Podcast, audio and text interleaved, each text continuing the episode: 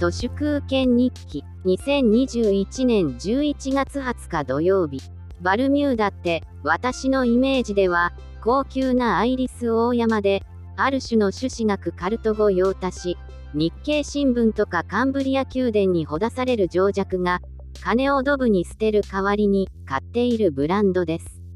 みんなが名前を知ってるハイブランドは本当のお金持ちはまるで見向きもせずハイブランドを買うのはほぼほぼ上昇志向の強い中間層です。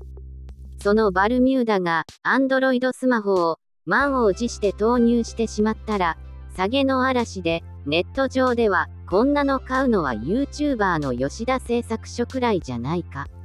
とか書かれておりコンセプトデザインスペックどれをとってもいいとこなし発売前から前評判がマイナス資産となっています。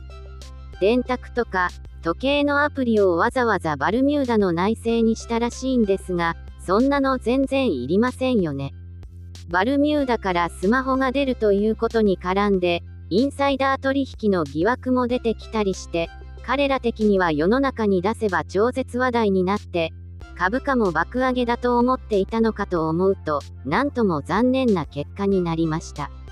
アンドロイドを買うのなら、私に言わせればすでに Google の Pixel 一択です。スマートフォンを買うのではなく、スマートフォンでできることを買うわけですから、標準の OS を作っているところのスマートフォンを買うのが何かと便利なわけです。バルミューダフォンを買いそうな人は、例えば、地方の町会議員とか、帝京大学医学部を出た開業医、くらいしかイメージできません。車だと、日産のリーフを買っちゃうような情弱の小金持ちです。親から受け継いでいる不動産で生きてる50代の独身のおっさんが、クラブやラウンジに飲みに行くとき、持っていそうです。スマホもいつの間にか、サードパーティーが排除されつつあり、この流れは電気自動車ではますますそうなるだろうなって思います。自動運転の OS を作れるところが、半導体からパワーユニットまで、何から何まで自前で作るようになります。つまり、もうこの時点で、日本の自動車会社は、かなりの確率で負けることが確定しています。トヨタと日本製鉄が中国で揉めてますけど、どっちもどっち、あと10年もすれば、今の OEM はテスラやアップルの下請け会社になっていると思います。